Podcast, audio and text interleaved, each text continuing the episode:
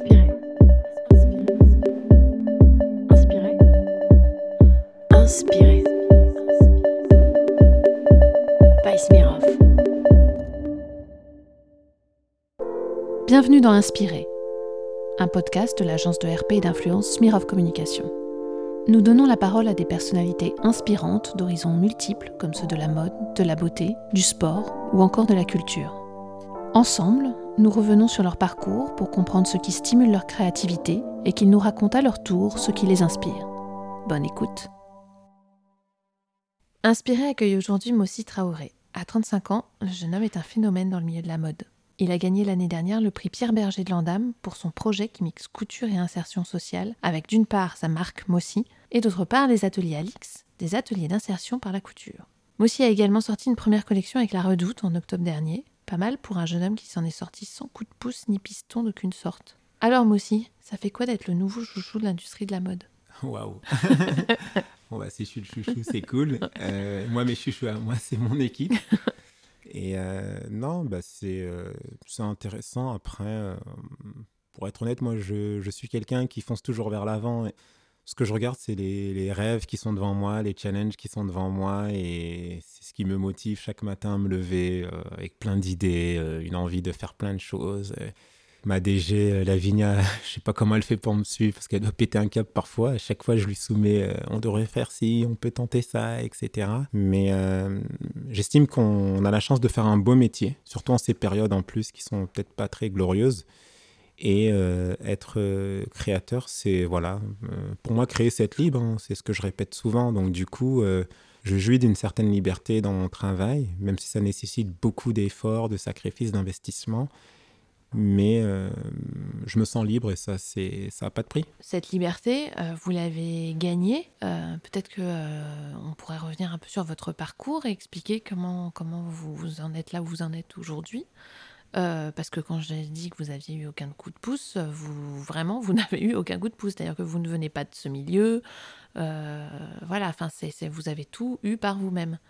Donc peut-être revenez un peu sur qu'est-ce qui vous déjà, enfin vos premiers souvenirs de mode, qu'est-ce qui vous motive à bosser dedans?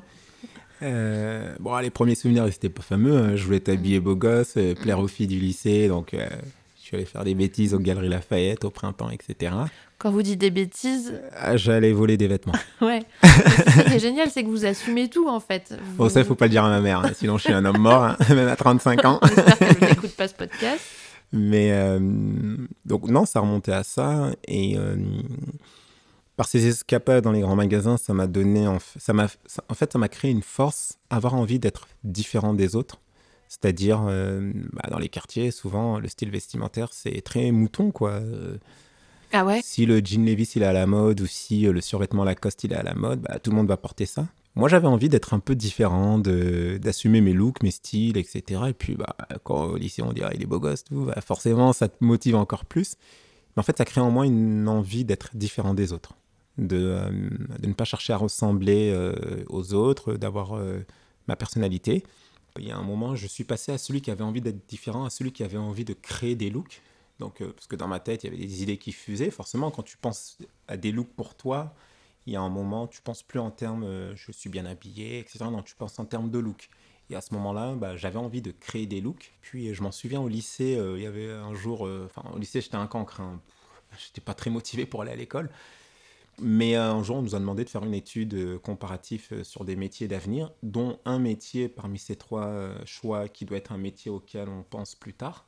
Je savais que la mode me plaisait, donc euh, j'ai j'ai commencé à faire des recherches. J'ai vu le métier du stylisme, enfin les métiers du stylisme. Je me dis, waouh, ce serait sympa ça. Et en fait, tout de suite, j'ai trouvé ma voie. Ça a été un déclic. J'ai pas tergiversé. hein. J'ai lu en quelques lignes. J'ai dit, c'est bon, je sais ce que je vais faire plus tard. Et vous vous êtes pas dit à un moment donné, euh, euh, je viens pas de ce milieu, euh, ce milieu a l'air quand même un peu fermé. Non, à aucun moment vous. euh, Bah, quand t'as pas peur d'aller voler des vêtements dans les grands magasins, Ouais. de trouver une école de mode et trouver les moyens de. Enfin, euh, quand tu viens d'un quartier, t'es un peu une sorte de Robin des Bois moderne. Tu. Parce qu'on n'a les- pas, on pas dit, mais vous venez du quartier de Villiers-sur-Marne, dans le, 80 dans le département du 94. Exactement. Moi, je pars du principe que rien n'est impossible dans la vie, et ça, c'est depuis enfant, en fait. Dès que je veux quelque chose, bah, j'étais un peu, je pense, dans la fratrie des frères et sœurs, le plus relou, c'est lui qui, euh, quand il veut un truc, il, il négocie à mort avec les parents. Mais euh, ça m'a pas effrayé en fait, parce que c'était comme un rêve qui se construisait euh, face à moi et je me suis dit, bah, il faut que j'aille le chercher ce rêve. voilà, j'avais un papa qui était boueur, une mère euh, femme de ménage. C'est pas eux qui avaient les moyens de m'aider, mais en même temps, on a des parents qui ont été capables de, avec des salaires très moindres, de subvenir aux besoins de toute une famille. on était sept, plus toute la famille qui est au pays qu'il faut aider, parce que voilà, c'est le système africain où on vient ici, on se sacrifie beaucoup pour aider euh, la famille à rester au pays. Donc à partir du moment où nos parents étaient capables euh, d'assumer tout ça, je me dis, bon, bah, c'est pas une école euh, de mode ou de commerce qui va m'empêcher d'aller de l'avant. Bah, je me suis dit, bah, j'ai juste à trouver un boulot et je paye mon école. Aussi simple que ça. voilà, donc j'ai réussi à trouver un boulot chez Zara. Bon, j'avais un CV où je pense que comme boulot de vendeur, j'avais travaillé euh, que dans les marchés. à l'époque, on faisait ça pour gagner un peu de sous. il fallait justifier un CV qui donne envie de me, de, me recruter. Bon, j'ai regardé, euh, il y avait un magasin Sport 2000 qui avait fermé dans notre ville. J'ai fait croire que j'avais bossé comme vendeur là-bas. comme ça, ils ne pouvaient pas faire de vérification. Génial. Et euh, j'avais aussi dit que j'avais fait un stage dans un Zara, c'était faux. Puis comme je rentrais dans une école de mode, bah, j'ai eu la chance d'obtenir un boulot. Donc, enfin, tout est venu d'un coup. Je suis rentré dans l'école euh, dans laquelle je voulais rentrer, c'était l'école Mode Art. On m'avait demandé d'aller faire euh, voir des musées, de, de lire des livres, pardon. Euh, je vois l'expo Yoji Yamamoto au musée des arts décoratifs, je le connaissais pas du tout. C'était quand ça? C'était en 2005, il me semble. D'accord. Bah, c'est marrant parce que c'est cette année-là que je découvre Yoji Yamamoto, que je découvre son travail, etc. Je tombe amoureux de cela. Qu'est-ce qui vous plaît dans le travail de Yoji? C'est pour moi Yogi, c'est une poésie. C'est une poésie mystérieuse, une poésie sombre, une poésie créative. C'est euh, euh, c'est vraiment une grosse source d'inspiration. Ben, on le voit, hein, tous les, les générations de créateurs qui ont été influencées quand même par euh, les, la mode japonaise. Et je crois que c'est cette même année où, enfin, il, a, il y a une, une de ses collections Printemps-été 2005, qui était un hommage à Madame Gray. Comme par C'est marrant. Mm. Euh, cette, saison-là est un hommage à Madame Gray. C'est cette année-là que moi je découvre euh, le travail de Yoji. Ça m'a motivé à, rentrer dans une école de mode. C'est à travers son travail que j'ai découvert que hum, créer, c'est être libre. Hein. Parce qu'en voyant les œuvres de Yoji, je me disais, mais. Enfin, c'est pas dans les quartiers que je voyais des vêtements comme ça, mais je me dis, le gars, il s'éclate. Et en fait, je me suis dit, bah, en fait, j'ai pas que des idées bizarres euh, dans ma tête. C'est exprimer euh, ces idées créatives, c'est ça fait partie du, du, boulot, de affirmer sa personnalité aussi. Puis voilà, je suis, je suis rentré à l'école mode art. Euh, et puis après ça, j'ai j'ai un peu voyagé en Italie, en Inde. J'adore la culture indienne. J'ai eu la chance de faire un stage à l'Opéra de Paris. Ouais, alors ça, c'est pas banal quand même. Comment vous y êtes pris ah bah c'est simple, je... c'était à une époque où bon, je travaillais à Zara, j'avais fait un peu le tour, je voulais voir autre chose. Je voulais absolument travailler chez Armani après Zara. Je sais pas pourquoi à cette époque c'était Armani et Cavalli. Euh, Armani, j'adorais son histoire, le parcours de l'homme, etc. Parce qu'ils ont euh, construit des empires les deux, c'est peut-être pour ça. Voilà, et Armani, c'est le gars qui détenait tout euh, entre ses mains, 100%. Je trouvais ça extraordinaire. Donc j'avais envie d'avoir une expérience dans le luxe aussi, pour me changer un peu du prêt-à-porter grande diffusion. Et donc pareil, Armani, euh, je me suis lancé un défi. Je me suis dit, euh, à l'époque, nos phrases c'était ma parole, je vais travailler chez Armani. et au final, bah, j'arrive à être recruté chez Armani sur les champs. Une super belle expérience. Et, euh, et, puis, à l'époque où Zara, ça me tracassait un petit peu, j'avais vu une expo sur Christian Lacroix à l'Opéra Garnier. En fait, je découvrais l'univers de l'Opéra de Paris. J'ai trouvé ça magnifique. Et je me suis lancé un défi. Je me suis dit, bah, un jour, je vais travailler euh, dans cet euh, univers. Un jour, un matin, euh, souvent c'est comme ça, c'est spontané. Je me lève un matin, je dis, allez, j'appelle l'Opéra de Paris.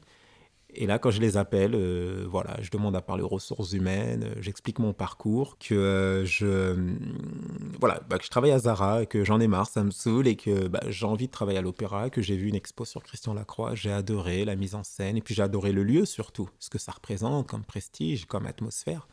Et euh, enfin, parce que là, on respire vraiment dans un monde artistique. Hein. Et j'ai eu la chance de tomber sur une euh, superbe femme, euh, Ghislaine Houdin, j'ai pas oublié son nom, qui a accepté de me rencontrer et qui m'a dit bon bah on peut pas te recruter comme ça ou te faire travailler bénévolement parce qu'à la base j'étais prêt à travailler bénévolement. Mm. Je voulais juste vivre l'expérience. Et elle me propose un stage.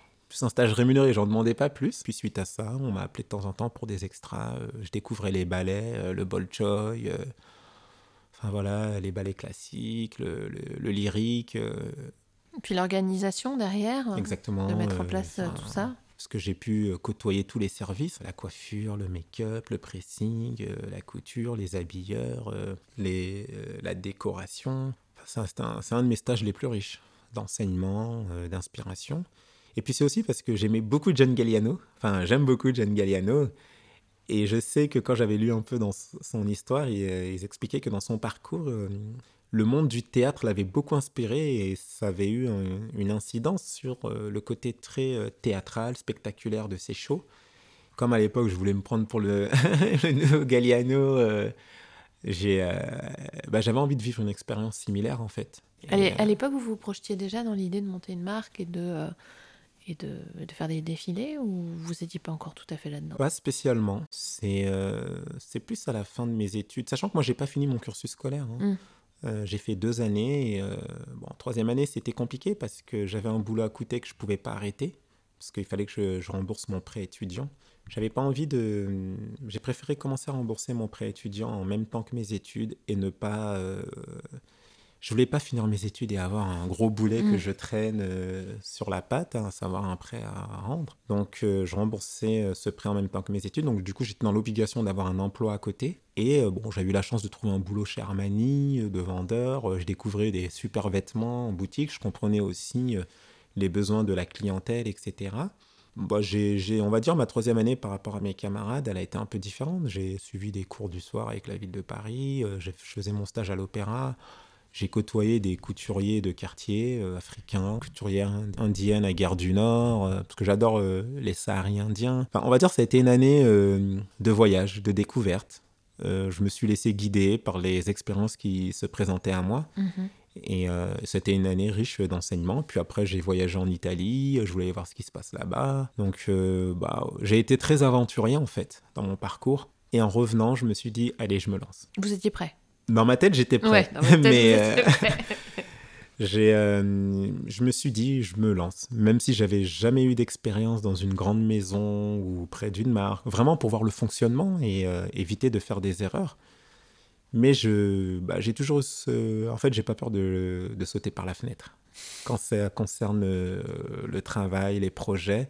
Donc voilà, je me suis lancé. Bon, après, ça m'a coûté aussi beaucoup d'argent parce que quand on manque d'expérience, on fait des erreurs on a fait des belles choses aussi. Donc là, c'est là que vous avez créé Mossy.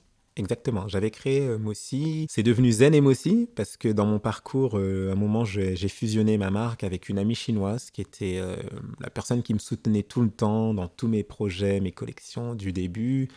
C'est une super belle histoire. Hein. Un petit jeune des quartiers qui bosse avec une, une chinoise. elle venait de Chine, Zen, donc on avait des cultures à la fois très similaires et très opposées.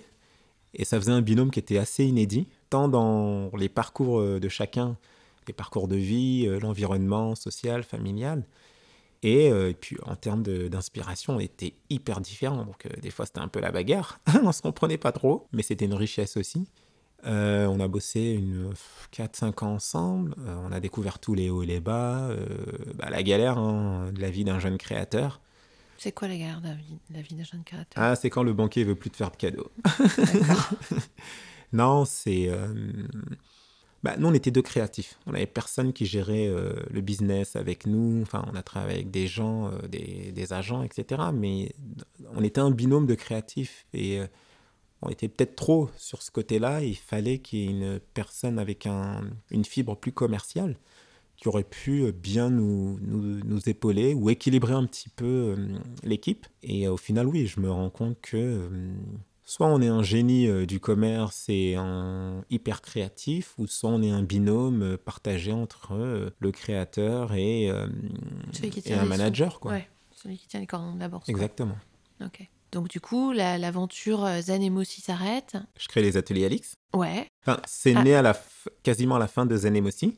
Ah, qu'est-ce que c'est les ateliers Alix? Les ateliers Alix, c'est un, une école de haute couture et un organisme de formation dans les métiers de la mode. Donc c'est un projet qui est né d'une envie, d'une volonté de rendre hommage à Madame Gray. Qui est une de euh, vos grosses sources d'influence. Hein. Exactement. Enfin, moi, j'ai deux grands mentors, Yoji, Madame Gray. Pourquoi? Pour leur œuvre, leur travail, leur parcours, leur histoire. euh, Ce qu'ils apportent à la femme aussi, peut-être? Qu'est-ce ce qui... qu'ils apportent à la femme. euh, Enfin, Madame Gray, c'est des robes éternelles, quoi. C'est c'est une grâce, c'est c'est de l'élégance à l'état pur. C'est euh, c'est tout ce que j'aime dans la mode, en fait. C'est pas du clinquant, c'est pas du bling-bling. euh, Yoji, voilà, c'est une poésie euh, créative. C'est euh, bon, après, c'est pas tout le monde qui s'habillerait peut-être comme ça.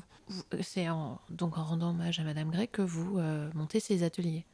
Et pour- pourquoi la formation euh, Qu'est-ce qui vous attire là-dedans? Bah, déjà, euh, j'avais envie de- d'avoir un projet où je, je pourrais former mes propres équipes de travail, parce que quand on est un jeune créateur, on se rend compte rapidement que euh, bah, c'est dur de recruter des bonnes personnes, soit la main-d'œuvre est trop coûteuse, on n'a pas les mêmes moyens que les grands groupes, les grandes maisons.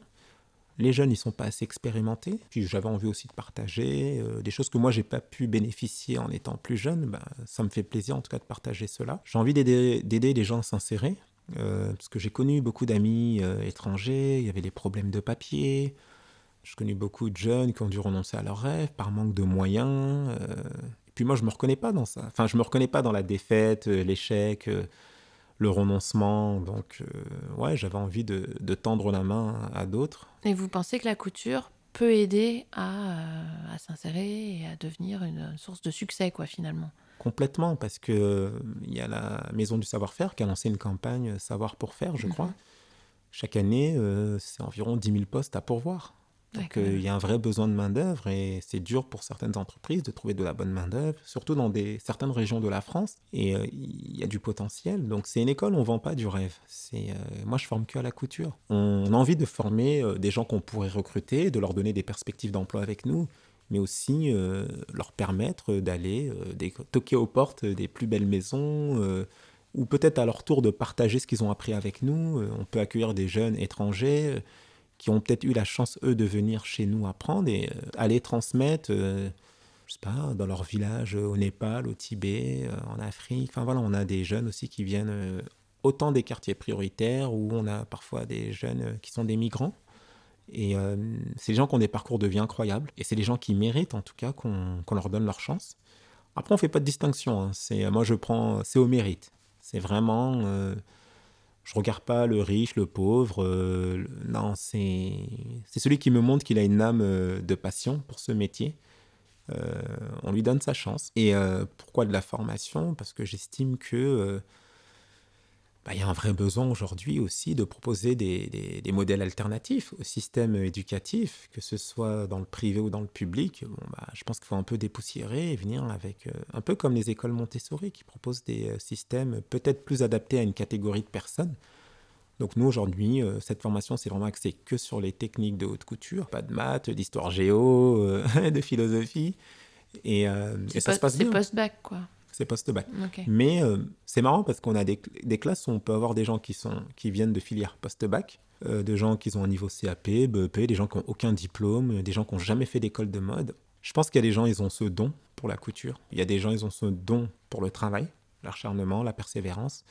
Donc voilà, chacun peut raconter son histoire à sa façon. D'accord. Donc ça, c'est pour l'école de mode que Exactement. vous avez commencé à monter. Bon, après, il y a aussi l'organisme de formation. Donc, euh, on a des entreprises euh, à qui on propose euh, des, des formations, soit d'initiation ou de perfectionnement dans des domaines très divers, hein, qui vont de- des métiers techniques euh, aux métiers de la communication visuelle, les métiers de la production. Donc, on fait des workshops de photos, de broderie, de corsetterie, euh, dans la fourrure, le cuir, euh, le, le plissage, l'ennoblissement. On travaille avec des artisans aussi qui interviennent la haute joaillerie, euh, la lingerie, enfin voilà, c'est très très diversifié euh, l'offre de formation. Puis on propose aussi des cours de couture pour les débutants débutants, donc pour des gens qui n'ont pas une vocation à se former, euh, enfin à se professionnaliser, mais des gens qui veulent plus, voilà, euh, pratiquer la couture parce qu'ils aiment ça. Et euh, on propose aussi à certaines personnes qui n'ont pas de qualification de passer le CAP euh, couture en candidat libre, mais c'est à des rythmes assez légers. C'est euh, une journée entière de cours par semaine.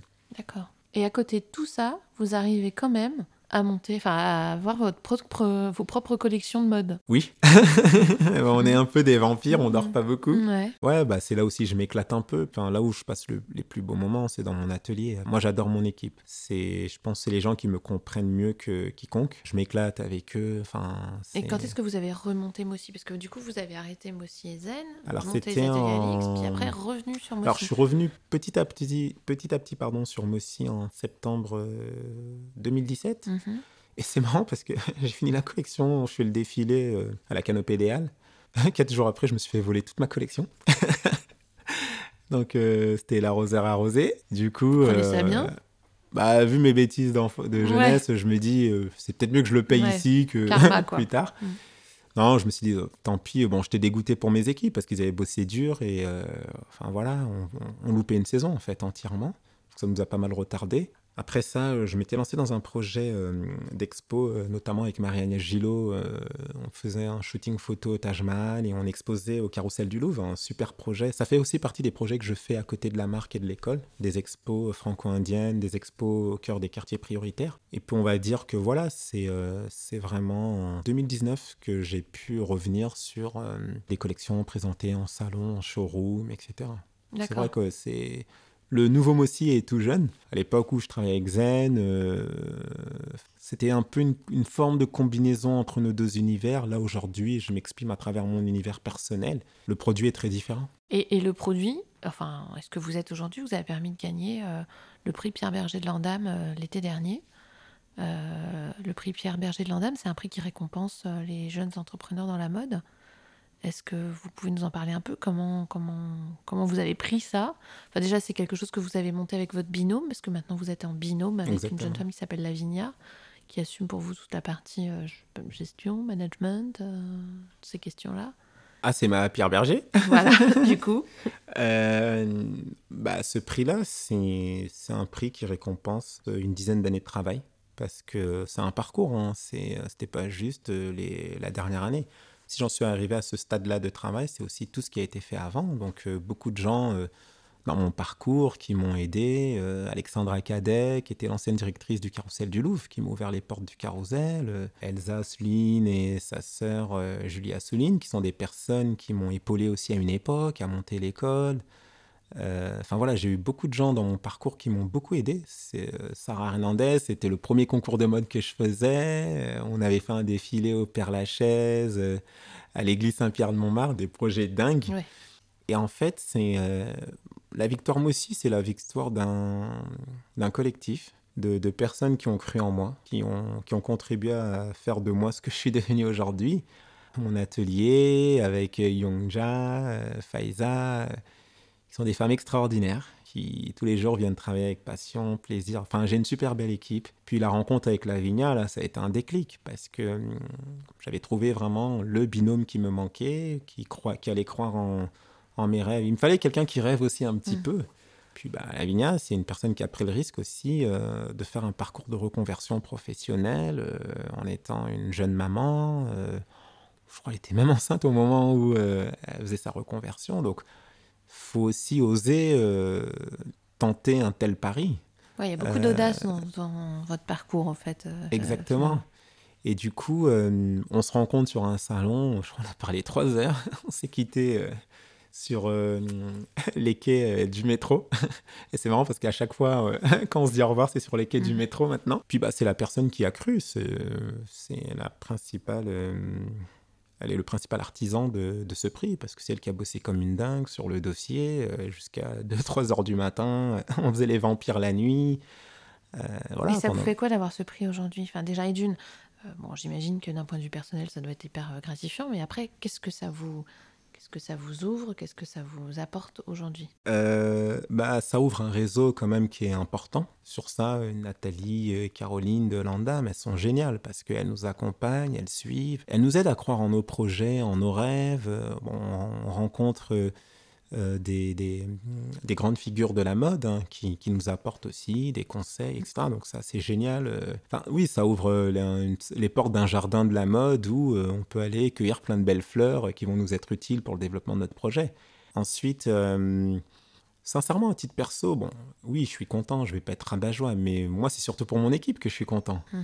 Parce que je me dis, c'est pour eux ce prix-là. C'est aussi pour qu'ils continuent à en croire que tout ce qu'on a fait là pendant tous ces mois, ces années, en fonction du vécu que chacun a eu avec moi, c'est que ça valait le coup d'y croire, que c'est la reconnaissance de leur travail, que chacun d'entre eux peut être content de, présenter ça à ses parents, de dire euh, vous avez vu la mode c'est pas que une filière c'est pas qu'une filière d'études pour aller vers des métiers à risque parce que je rencontre beaucoup de parents qui euh, quand on fait les réunions pour l'école par exemple qui me disent oui mais est-ce que mon enfant il va trouver du travail etc c'est toujours les questions qui se posent. Je dis mais laissez-le vivre son rêve vivre euh, ce qu'il aime. Donc voilà le, le dame c'est tout ça. C'est de montrer que ça vaut le coup de se battre pour ce qu'on aime pour, euh, pour sa passion. Et, euh, puis j'espère que bah, à travers notre histoire, notre parcours, bah, il y a d'autres binômes, euh, Mossi Lavinia, qui se formeront et qui aura encore plein de... Surtout des, des, gens issus des quartiers prioritaires, qui sont peut-être encore moins enclins, en tout cas, à aller vers ces métiers-là. Bah oui, j'espère que si le petit gars de Villiers, là, qui piquait les vêtements, il a réussi à en arriver là, bah, j'espère qu'il y aura 10 autres gars de Villiers qui y arriveront. Surtout qu'on ne l'a pas dit, mais dans la foulée, vous avez fait une collection avec La Redoute. C'est quand même une sacrée consécration, ça aussi. ouais. ouais, un super projet. Euh... Enfin, Sylvette, elle est géniale parce qu'elle donne la chance vraiment aux, jeunes créateurs de s'exprimer. Moi, j'ai adoré euh, notre rencontre, j'ai adoré la collaboration. Franchement, elle m'a donné de la liberté. Sylvette, c'est donc la, la, responsable des, euh, de ces projets, des projets euh, collaboration avec les, mhm. les, créateurs. Franchement, c'est éclaté. C'est puis les gens ont beaucoup aimé la tenue. J'ai pu raconter le smoking un peu à ma sauce parce que le thème qu'elle m'avait proposé c'était le smoking. Non, mais c'est surtout qu'en plus, euh, finalement, ça vous permettait de, proposer votre marque à des, à des gens qui n'avaient pas forcément à la base les moyens de se l'offrir aussi. Ça fait une grande démocratisation. Bah, déjà, on essaye d'être, euh, dans notre positionnement, d'être une marque le plus accessible possible, parce qu'on veut quand même faire du Made in France, euh, donc c'est un certain coût. Et voilà, moi, je veux pas vendre du rêve et que ce rêve il devienne inaccessible, ça aurait pas de sens.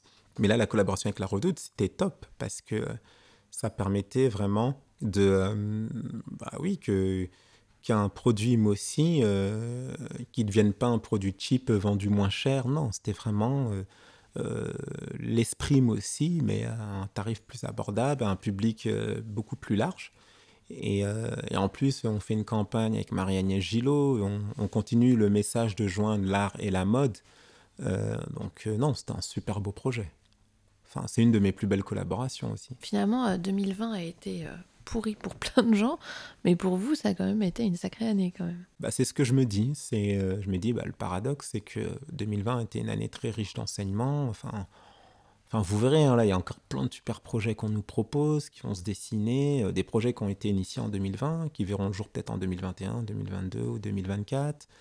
2020, c'est une année euh, un peu bizarre. Voilà, moi, je prends les choses comme elles viennent et euh, je pars du principe que tant qu'on se lève le matin et on fait ce qu'on aime, il euh, n'y a pas de quoi ne pas être heureux.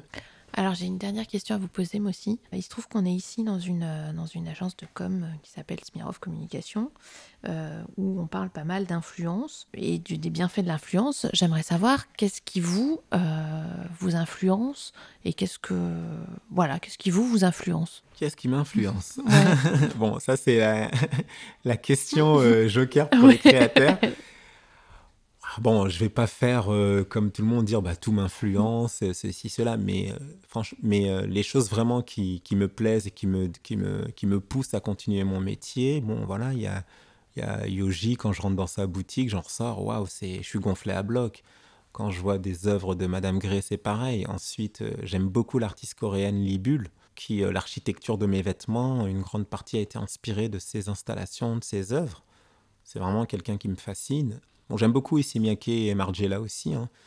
Ensuite, euh, j'aime faire des collaborations avec des artistes. Donc chaque saison, mes collections, il y a une collaboration avec un artiste. Il y a eu euh, Simone Felpin, euh, Hassan Massoudi. Bon, je vous dis pas le nom hmm. du prochain artiste qui est invité sur la prochaine collection. J'aime beaucoup Bollywood, le cinéma indien.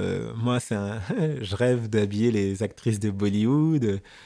Enfin, pour vous donner une idée, je laisse pousser mes cheveux tant que j'ai pas habillé une actrice de Bollywood.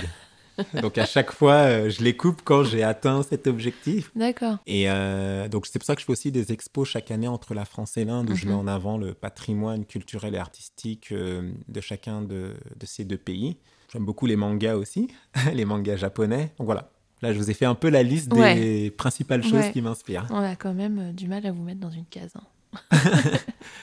Ouais, c'est. Bah, je suis un peu comme ça. C'est. Je marche à l'émotion, en fait. C'est dès que quelque chose me procure de l'émotion, bah, j'essaie d'en créer un chemin de création, euh, un chemin d'inspiration. Et euh, forcément, oui, on se perd euh, pas mal euh, sur sa route. euh. Mais après tout, j'ai quand même l'impression que vous avez trouvé votre chemin. Eh ben merci beaucoup, moi aussi. Merci à vous, hein, c'était un plaisir.